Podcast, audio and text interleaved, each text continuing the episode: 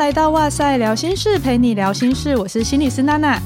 快要过农历年了，你有什么新年新希望呢？通常大家都会立下一些愿望，可能是期许自己多运动啊，变瘦几公斤，或是赶快脱单，疫情可以赶快结束，然后出国之类的。但我觉得其实呢，我们可以许一些比较偏心理上面的愿望。什么意思呢？就是像学会怎么样调节自己的情绪啊，或是不再无底线的迎合他人，找回关系中的自主权等等。所以今天我们特别安排，再次邀请到心理疗愈作家，也是蒲城心理学堂的总监苏炫慧老师来跟我们连线。耶、yeah，欢迎老师！娜娜，还有各位听众，大家好。上次跟老师录音已经是去年的七月了，其实才隔半年，然后老师又出了一本新书，叫做《惯性讨好》，是三彩文化出版的。我看到书的时候，觉得哇，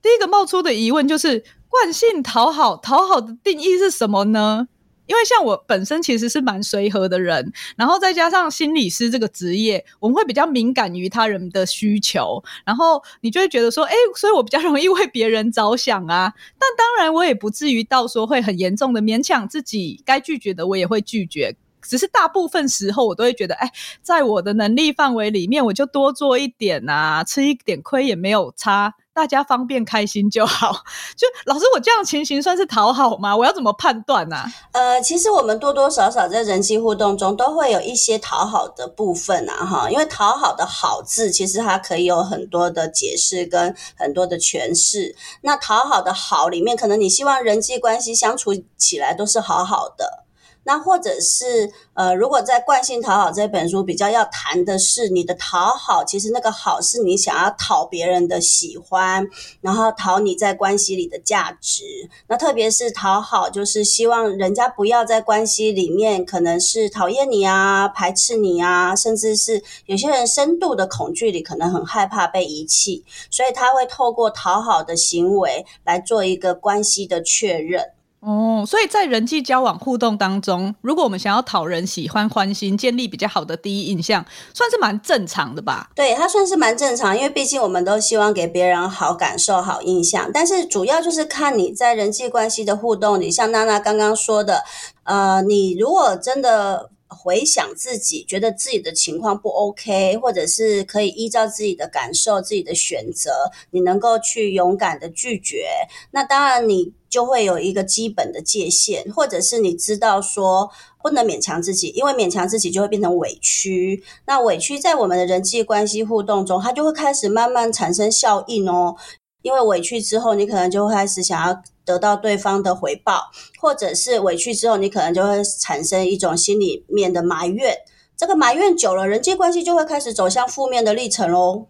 如果今天我们的讨好，它是有点不停的顺应别人的需求，然后都委屈自己，或者是有点到卑躬屈膝的程度，不敢展现自己的话，好像就会比较是。怎么讲？自己好像会不见的那种感觉，就变成不是那么理想的讨好。对，就是可能不是那么的建立在一个稳定的自尊，或者是你有一个比较充分的自我价值感的情况下，用讨好的一个反应，其实是在有点是在也让自己在关系里开心。如果你的自尊是健康而稳定，嗯，但是如果你是属于呃价值是虚空的，或者是你的自我其实是脆弱不稳定，那你的讨好其实就是一直在找寻，或者是一直在想要确保别人对你的感受，其实都是你想要得到的那样子的一种可能美好啊，可能是一个比较好的感受，可是你又会常常在别人的反应里面觉得找不到这个东西。嗯啊，因为这个就会变成一种我们在书里面谈到一种心理迷宫。比如说，你可能会有很多非理性的想法，就是我一定要事事都让人家满意，别人才会喜欢我。可是单单这个事事让人家满意，就已经是让你活得非常卑微了。所以就会因为怕别人的讨厌或拒绝，不敢去展现你真实的自己。没错，没错。我记得老师在书里面一开始我就做那个自我检测讨好倾向的测验。哎，大家也可以，如果有书的话，或者是可以到哇塞的平台，我们连接有授权，大家可以看看自己是偏向抗拒或是回避关系的类型，或是还是你是在关系中常常会失去自己的那种类型。然后我做出来的结果是四十分，哦，四十分 就是你偏向对自己稍微的好一些这样子，对吗？对对对，就是介于那个临界值，已经在那个中间范围，但是偏对自己好一点的范围。对对对，所以我就觉得，哎，其实好像还蛮贴近我自己的感觉的。嗯嗯，就是娜娜会照顾自己，可是其实已经有点是偏向平等的哈，然后互重的关系了。所以就是我觉得大家有兴趣的话，也可以去做做看。当然，那个目的不是要让自己觉得说我是怎么样子好或不好，而是你知道自己在关系互动中自己的惯性或位置大概在哪里。那如果你想要调整到比较中间、比较健康的状态的话，你可以朝哪个方向努力？嗯，没错，是可以自己再检测看看。然后其实也是增加我们对自己的认识跟了解啦。我想这才是这个检测最重要的意义。嗯，因为我觉得，就像老师刚刚有说到的，如果我们没有充分的自我觉察的话，那你可能的那个讨好，其实是你从小到大不断被制约的要求出来的，那你就会变成配合别人的脸色，或者是配合这个社会价值的规范去过那个很标准的日子，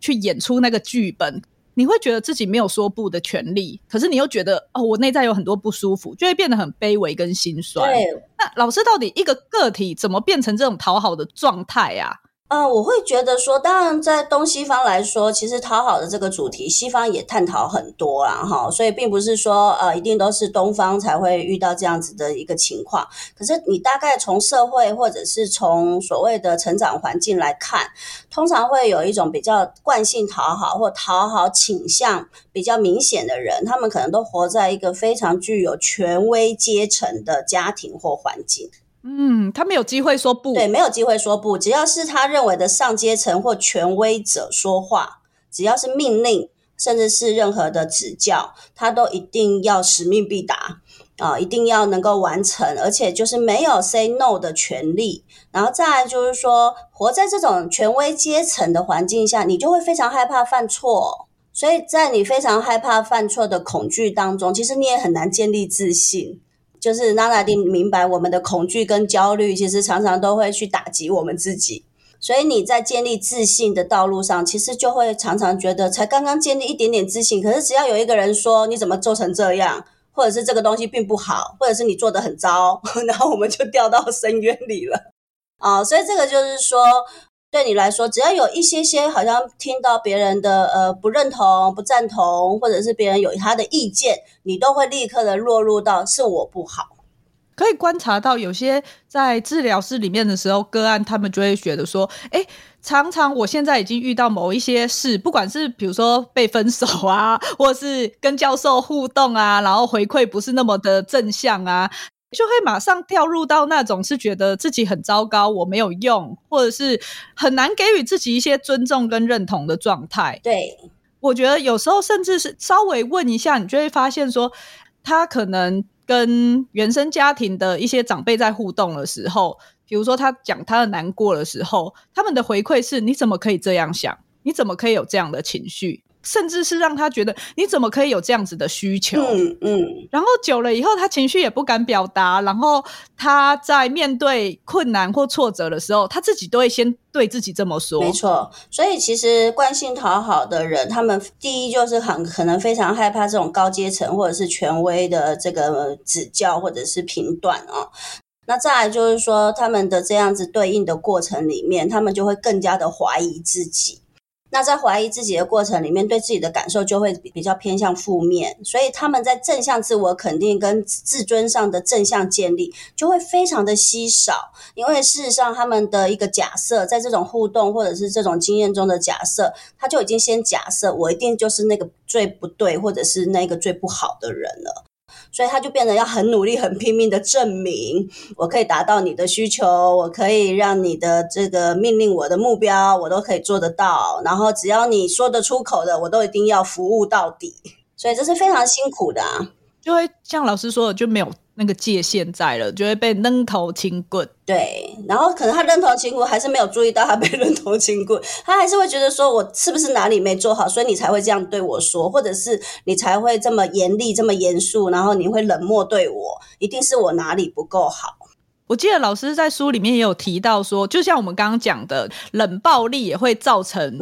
的创伤是不小于肢体的。因为我觉得这个提醒很重要。有些人就会常常问说：“哎，我童年也没有受到什么虐打或责打啊，为什么我还是会有这些对上位者的那种绝对服从或者是讨好认可呢？”通常就像我们刚刚讲的，就是你稍微问的话，你就会知道说：“哎，在这个互动中，可能你原本跟你的妈妈或爸爸的互动，你就是。”可能会受到一些冷漠忽视，或者是他们有时候就情绪会比较容易崩溃，或者是谩骂的那种。老师可以跟我们谈谈这个冷暴力这件事情对于这个讨好的情境的影响，或者是长大以后对关系会有什么样子的影响吗？呃，我们可能要先了解到一个孩子、一个小朋友的一个呃最重要的需要，因为孩子的这个内心的一些情绪的起伏是没有办法靠自己完全的承接跟调节，因为小朋友还不具有这么足够的能力，所以这个时候他的主要照顾者对他来讲就是非常重要了哈，生命里面最重要的一个人。然后，当他遇到这个小朋友遇到了呃一些困难问题、冲击、压力，甚至是他也不晓得发生什么事，他就会去去找这个主要照顾者来确保这个重要他人在关系里其实是可以懂、可以明白他的处境，甚至可以适时的协助他，或者是适时的保护他。那孩子一定会有这样子的一个过程，而且日常中可能这些事情都会发生。可是当有一些孩子他在生活中跟这个最重要的主要照顾者互动的时候，他不明白说为什么重要他人会突然之间，可能昨天还好好的，就是看起来很喜欢他，然后很欢迎他，可是今天就突然之间变脸了，或者是突然间变得很凶对他。像有些人，他们可能。必须呃被交给其他的亲戚代理照顾，然后因为父母可能很忙，或者父母在外县市工作，所以这个时候有一些主要照顾者就会说啊，你的父母都不在你身边了，你还不给我乖一点啊？如果你不乖一点，就没有人喜欢你了。其实是一种威胁，也带有某一种存在的一种恐吓。他可能没有肢体暴力，可是，在你的生存安全上，你确实受到很大的一个威胁，而且这个威胁会让你觉得说，如果我没有去顺应我周围这个照顾者的一个喜好，或者是我没有让他都觉得，呃，照顾我是很开心的，或者是我没有去满足他的需求的话，那我可能我的存在是不保的。啊、哦，那所以这个时候他就会非常的依赖这个主要照顾者，同时间也受到这个主要照顾者很强烈的支配。嗯，所以就是他是一种为了生存下来的一种应对姿态。没错，其实讨好就是一种生存的策略。嗯，因为听了真的很心疼哎，我那么小，然后听到这句话，我可能会被。抛弃，我可能会受到他伤害，那个是很可怕的一件事。所以，为了自我保护，我衍生出来这种讨好。可是，在长大，我们应该要长出来自己一些力量了。可是，如果我还没有觉察到，我就会在人际关系中、互动中一直保持这种姿态去应对。对，因为毕竟我们人是有一个，就是我说的惯性，一个习性。那个习性其实就是你相信这样子是能够最安全活下来的方法，或者是这样子是最有效的。比如说，让人家都不要不开心，让人家都开开心心，取悦别人，这个是我确保我在关系里面最不会受到威胁的方法。那他会深信不疑的。刚刚虽然好像是在讲亲子之间，可是我们知道幼年遭受的对待，他就是或者是说过去经验到的这些关系互动模式，它很容易复制到成年以后的关系当中。没错，那也会影响到你跟伴侣、跟亲密他人的应对。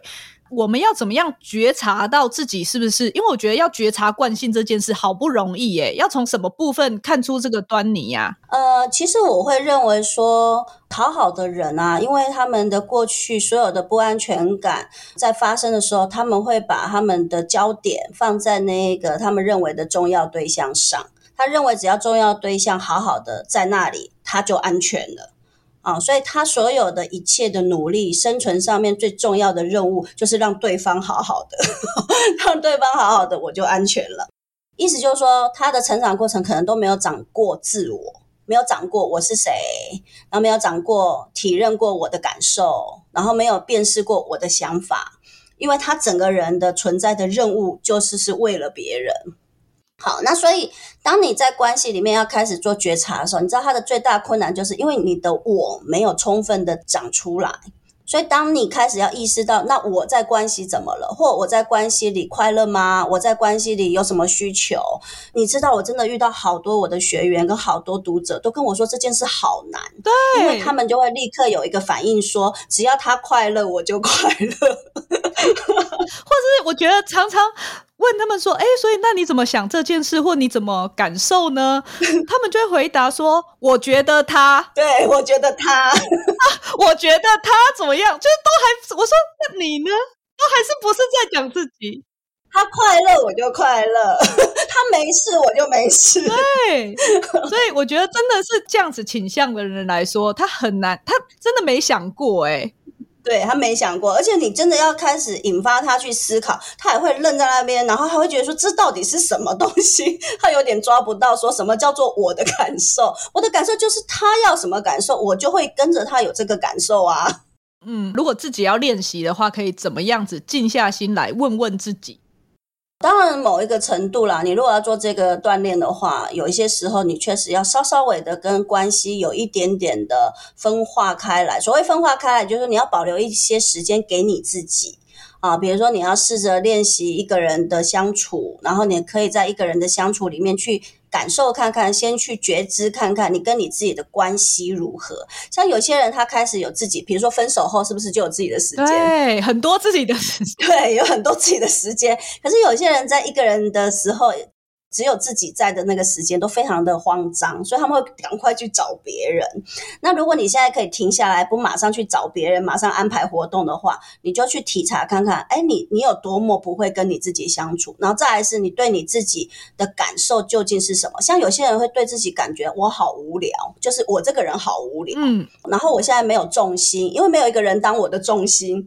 然后那个人没有告诉我要做什么，所以我没有目标。啊，你就会发现你自己原来跟你有关的一切生活的安排啊、选择啊、好喜好啊，其实你都一无所知。所以你需要有这个时间保留给自己，就好像你当自己的一个重要的朋友，你要陪自己一起去探索，究竟这个我他会真正喜欢什么。当其他人，那一些你曾经以为重要的人都不在你身边的时候，那现在就是你陪你自己是最重要的黄金时期了。那你怎么样跟你自己一起去？有点像探索，有点像冒险，可是又有一点就是每一天都更多的了解自己多一点。嗯，所以就像老师刚刚说到的。对自己保持一个好奇心，把自己先变成自己最需要讨好的那个人，其实蛮重要的。对。而且这个过程真的急不来耶，急不来，急不来，因为你越急，你就会越慌张，越慌张越焦虑，你就越觉得想要走老路，就是走以前我最习惯的那一条路。嗯，我记得老师在书里面有一个章节是说，好的关系要一起幸福，不是一起下地狱。我超喜欢这个标题的，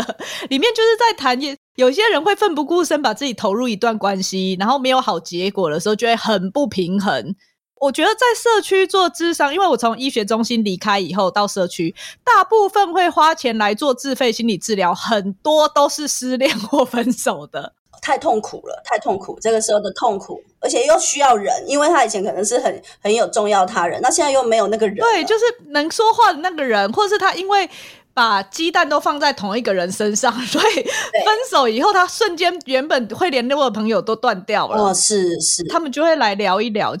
说什么我除了上课工作以外，我所有时间都陪他，就时间给他了。嗯，然后周末要见面，如果是高铁来回，钱也是我出的。没错，没错，还要自付那个住饭店的钱，然后可能还要请，就还要付餐费。对，就是时间、金钱。然后另外一个他会说，他难过的时候安慰。支持心里面需求，我也都给了。好，为什么我做了那么多，我每一项都做到咯，结果还是这样，他们会觉得自己在浪费时间。嗯，可是在这个同时，他又会怀疑是不是自己哪里做的不够好，我还可以做什么？对对，他们常常会问我，我还可以多做什么？这个就是我们我在书里面讲到心理迷宫。事实上，这个局啊，这个设定他自己可能早就设定了，因为他的设定的逻辑是这样，这是属于个人逻辑嘛。哈，阿德勒说的个人逻辑，就是说，今天只要我做对、做得好、做到一百分，那么事情就会成功，然后他人就会喜欢我。那所以，如果今天有人不喜欢我，或有人他拒绝了我，那就是我做的还不够。就是说他那个逻辑是这样子 这样子推的，就是一个假设。对对对，所以这个假设就会让他一直在这个死胡同里面。所谓死胡同，就是说呃，一直没有办法离开你的内在设定的这个迷宫，因为你只有一种解释，一种解释就是只要我做到极致，做到完美，那么没有人会不喜欢，没有人会拒绝我。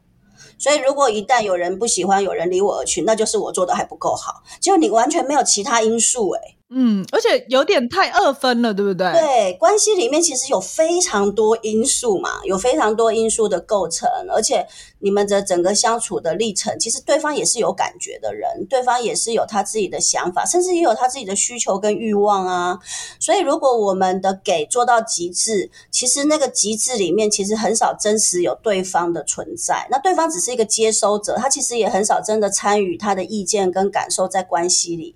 那慢慢的，他也会变得在关系里好像只是被决定，好，看起来好像你是在照顾他，你在帮他做很多安排，可是他活在关系里，也许都一直是在做配合，或者是一直在做接收，可是他接收也接收到，觉得说也不都是完全就是真的满足他的需求，所以这个关系就是非常的矛盾，也非常的复杂。它并不是说一定是你做的不好，或者是你没有做到极致，就一定造成这个结果。我觉得有时候我刚刚说的那种例子的这一方，常常就会觉得说：“哎，我这样子付出，可是好像都不是对方要的。嗯，那我到底应该要怎么办？我可以怎么办？不管是你是讨好倾向的人，还是你是讨好倾向进去的关系的对方，如果你是讨好者的话，你在建立关系的过程，并不是真的互为主体。”也不是真的正向关系，因为我们的无意识之间，我们会把童年跟我们的环境，还有呃家庭、家人之间互动的习惯，就会很快的重演、复制在你后来的人际关系。所以，如果你小你小时候，假设你小时候是个小大人，你是亲子化孩子。其实你本来就很会察言观色，然后很快的就会把父母还没有讲出来，你就先把他们把事情做好，然后甚至呃赶快的呃拖地啊，然后赶快洗碗啊，赶快晒衣服啊。你觉得你做完这些事，你的父母就会比较轻松，他们比较不会那么辛苦。可是，一切都是你在想，你就认为说我为这个家庭竭尽所能的付出，所以我的家人才能够都好好的留在我身边，我们的家庭才会完整。你可能会用你的单方面的一个背负，或者是单方面的一种。付出来巩固你认为的关系，好，那这个是一个小大人的一个习性。你当你小时候是小大人的时候，你就会夸大你自己的能力跟存在性，你会觉得别人都不行，只有我可以，所以我不背负责任，没有人会背负责任。你会有很极端的这样子的一个观念。所以，当你这样子的夸大自己，然后无意识的去漠视别人，漠视别人也有选择权，漠视别人也有他的想法，漠视别人即使看起来没有进展，可能也有他自己在思考摸索的时间。所以你漠视了别人的人性存在的时候，你也漠视你自己的人性存在，因为你会变成只是一个好像工具性的一一种付出。好，那之后你进入到后来的人际关系，你会怎么做呢？你就继续做小大人，你就继续扮演别人的照顾者，然后继续把别人都没有说出来的事情都全部把它做到，因为你用你单方面的想法在想对方，然后你也认为用你单方面的规划。把一切都规划得很极致、很完美，可是这个过程里面，对方并没有真实的存在啊、哦，所以这个这个过程其实它就是一直都在复制你童年的人际关系的模式。像老师刚刚讲的时候，那个描述，我就会心中冒出很多，像是家里的大姐，对，大姐，好像常常就是这种角色，对。可是她好难逃出这个这个设定哦，这个人生剧本的感觉，嗯嗯，该怎么办呢？有些人就是说，好了，那我都不管了，这样子好像也不太对，对不对？哦，对，他就走到另外一个极端嘛，哈、哦，他就用这个比较切割的，或者是比较那种眼不见为净。可是事实上，就算他做了这一个切割，他其实心中还是很内疚哦，还是很自责的，他不会真的平安。对，所以要怎么样见好就收啊？就是因为我觉得今天我们对别人好，有部分是要尊重别人有他的需要，没错。这个沟通上面，他要怎么样先听得进去，或者是他可以怎么样邀请？我们大概要先建立的就是关系里面两个两个主体都是人啊、嗯。我常常说，因为我们其实从小就被物化，所以我们在关系里面容易物化自己，物化别人。所以只要你是用物化的观念的话，那人就不是人哦，因为人就是一个没有情感、没有需求、没有感受的，也没有自己的思维的，更没有选择。好，那如果你当人是人的时候，是个生命的时候，所以他自然就会有他的呃思考历程，他会有他的一个认知，他会有一个他的情感的体会。那所以，当你真的用有机体来看我们彼此的时候，我们在一段关系里面就不会只是付出跟接收这么的二元性的存在。哦，有些时候我们的付出可能确实也有我们想要去达到的某一种需求。不是都全然付出，那对方就算只是在接收，可是接受的同时，他可能也在付出，因为他接收，他可能呃也是做了某一种配合，所以他也不是都只是收，只是收好处，他其实也有付出，他去因应的，或者是去相配合的合作。所以人的关系就是，他从来不是那一种非常绝对性的，可以非常清晰的就一刀两断说你怎样我怎样。好，你常常会看到我们很多人在叙述关系，都是我都怎样，我都怎样，他都怎样，他都怎样，非常常常做这种标签式的分割。但是人是一个整体，它是复杂的存在啊，所以意思就是说，当我们是一个成年人的时候，我们就是要练习常常在关系里面互动跟沟通。不互动的人，就是他觉得事情怎么好处理，快就赶快处理，他没有在管或者是关心他旁边的人到底在体会什么。好像有一些人很会照顾别人的人，很会付出的人，他为了要让自己赶快省力省时，然后赶快照着他自己想要的某一种控制完美的倾向，所以他其实也都把一切都做好了规划，然后照着他的意识去进行。可是这个当中完全没有沟通，完全也没有去跟对方有一些交流谈话，甚至也没有在关系里面真正的认识你在交往的。这个人到底是一个什么样的性格，甚至他的一个价值观、他的喜恶，你有没有真的分辨得出来？他是一个什么样的一个倾向的一个人啊？那当然，你的关系里一定你也很重要，所以你自己有没有对于你自己也有这些充分的体会跟认识啊？啊，因为我常常说，对自己啊不闻不问的人，他对别人也会不闻不问。那你就会说，哎，那我们关系在干嘛？哎，其实我们关系就真的是在做事情，就是我有做到这些事。你有接收到这些事、这些安排，而我们都在事情跟安排当中。可是其实没有人啊，因为人有情感，人有交流，人有思想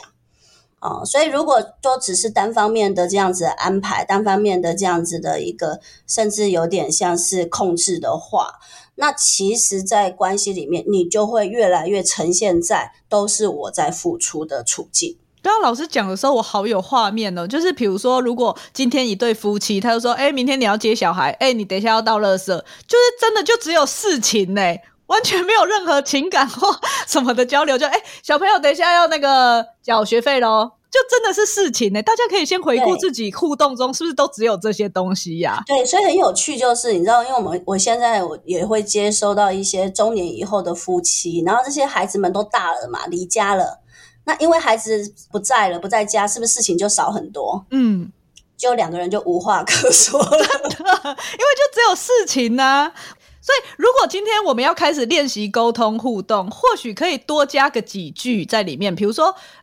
哎，等一下，中午要吃饭了，你喜欢吃什么呢？我们先从这些。哎，今天的你想要吃什么呢？哎，我昨天发现了哪一个部分旅游看起来很不错？哎，你喜欢去泡温泉吗？就是，对，不能想说我已经认识他好久了，这些他都知道，或者是觉得啊，反正就是我安排就好。对对对对对，像有一些人因为。长期的关系模式，就发现如果有一方其实比较要照着他的意思，或者是他就是比较倾向要以他单方面的安排为安排的话，那你就会发现另外一个人不知不觉他就会想说：“我提意见也没用，或者是我说出我的想法，你也不会真的照着这个做。我就算说出来也是白说。那我干脆后来就说：哎，都可以啊，随便啊，啊，你安排就好了。你看他这个是不是就是一种退离开了关系？他其实。虽然看起来是接收的那一方，可是他也很配合哎、欸，因为他必须要想先把自己的那个部分拿掉，对，为了维持这个关系。你以为在维持关系，却是越离越远的。这个逻辑大家有时候会想不过，很难很难转得过。对，就会觉得我明明是在退，我是为了不要吵架，但是你的那个为了不要吵架，其实是不沟通，不沟通，然后是退出关系。因为这，我认为啦，我认为这是社会普遍都没有学学过或学会的事情，就是如何的建立一个正向关系。我在关系里，我也不失去自己。那当然，我一定也要开始练习什么叫做真正的尊重别人。嗯，啊，让别人真的是别人，不是我安排的其中一个棋子，或者是我安排的其中一个工具。好像有些人在关系里面，他就会觉得说，我都已经做成这样，付出成这样，为什么你给我的回应还不是我要的？哦，哦，这也是常常会出现的一种状况。假设了啊，我带家人去日本旅游，行程也是我安排的，机票也是我安排的，所有的过程都是我安排，要吃什么也都是我安排的，餐厅都是我选的，我一切都想要把你们照顾好好的，五天四夜都好好的。结果你们在这个当中就给我摆臭脸，然后也没有看起来很热衷，然后甚至没有感谢我，对 我就是非常的气愤又委屈。其实他没有发现，在这个过程中，他没有。应该是说，我们要尊重别人，是可以有不同的意见的，是别人是可以有不同的感受的。尽管你做了这些付出，你做了这些事情的时候，对，所以好像最重要的是，我们要知道人跟人的互动中间，意见会有不同，是非常基本的。基本，它就是基本，因为人就是生而不同。但是，因为我们在一个比较阶层跟权威的这样子的一种文化环境，所以我们都认为说，只有听话乖巧啊，那个才是好孩子、好学生。那如果我跟别人的意见不同，那我我又是比较低阶层的，那一定是我的不对啊。所以我们就会尽量的去以顺应跟以和谐为我们关系里的目的。我刚忽然想到这个，但会不会太自我揭露？其实刚好就是不久前才跟我的先生有讨论过，说，哎，我觉得最近在家庭里面，我好累，我好辛苦，我又要用工作，我有家事，我又有孩子的事情，但是我有时候会不敢提出来说，哎，我做不到这些事，因为我也会先想说，那会不会是我没有办法像他一样那么有效率，我的能力不够好，不能够很去分配自己的时间，所以我才会做不来这些事，我才会觉得好辛苦。还是我应该要休息了？我前阵子就有点困惑，嗯，可是我有提出来跟他讨论啦。是但是我觉得这个这个大家很容易就是闷在心里的事情。没错，我是因为今天有这个心理学的训练，然后我也知道我的先生可以接纳我提出这样子的意见，所以我才有办法跟他好好的讨论这件事。但是在说出来之前，我也。整理自己到底怎么想的，然后酝酿了很久，嗯嗯，所以我觉得这对一般人来说真的不是一个很容易的事情，尤其在父权，可能就是台湾的社会，可能还是觉得男生比较重，然后我跟我先生的年纪又差比较多，所以就会觉得好像我比较小这样，嗯嗯嗯，的状态下面，我就会觉得哦，真的很难呢。是，所以你就知道我们其实内化了很多这一些，不管是阶层啊，或者是所谓的那一种啊，好像以谁为主。啊，比如说以以夫为主啊，或者是以男男人为天啊，哈，这这些其实都是文化里面，它是集体的经验。甚至我们看我们的上一代父母，可能也是这样子在生活的。哦，他们更说不出来，那个更说不出来。我们现在已经有在进步了。对对对，我们现在已经稍微就是还可以发出一点声音这样子。对，那这个内化这么深，所以它确实不是那种呃一时片刻我们就是可以化解。但是我会认为，其实意识的开展很重要。意思就是我们不用因为意识知道，我们就要马上做到。嗯，然后我们可以对自己体认到说，这个内化也好，这个自愿也好，它真的就是一个不容易去突破跟改变的一个惯性。可是因为我保有意识觉察，所以我也许。我在中间的过程就可以及时刹车，那就算我来不及及时刹车，我整个历程都走完了，我也可以事后还是可以回看，我还是有一个反思，可以看到说，哦，那我下一次可能还是要再更多的去注意到某一些可能关系对等，或者是我要如何尊重别人、尊重自己，然后再来是尊重里面就是有包括不勉强，好，因为我们的很多呃讨好倾向的人，因为他会长期勉强自己。所以如果他又有阶层观念，他就会遇到他认为阶层比我低的人，我就会开始勉强他。哦，他会把他怎么被对待，嗯，就换一个不同阶层的人，就是去非常顺理成章的施行在别人身上。嗯，所以我们怎么样去稍微的松动跟解开阶层？人生而平等，人都是不同的。然后每个人，即使他是小孩，即使他是老年人，即使他可能是这个社会上某一个角落的人，我都还是保持一种尊重的平等。我想这个是我们可以在生活中去实践出来的。那慢慢你的实践，你一次实践，两次实践，慢慢他就。也是啊，它是一个心内化嘛，它也会慢慢的跟你的生命开始做了一个交互作用，然后真的也开始融合进你这一个人的思维，你这个人的情感，所以这个本来就是需要日积月累的过程，所以真的不能急。刚刚听到老师说，其实我们意识上知道，可是还做不到也没关系，这句话好接纳哦，就是 对也没关系，真的真的就是。至少我们知道有这个方向在，然后我慢慢的每一次的觉察，我比如说以前都出了一百分的力，我现在这次有 hold 到九十八分，我觉得哎，好像该停损喽，就已经好棒了。或许这次不小心又出到一百分的力，没关系，我回看的时候，至少我不会觉得自己是最委屈的那个人。是，我知道在这个关系里面我是怎么做选择的，原来我被什么样子的驱力所推动着。那在下一次的时候，我有没有机会让自己可以做得更贴近自己想要的样子？对对，就好像会让我觉得人生充满希望感。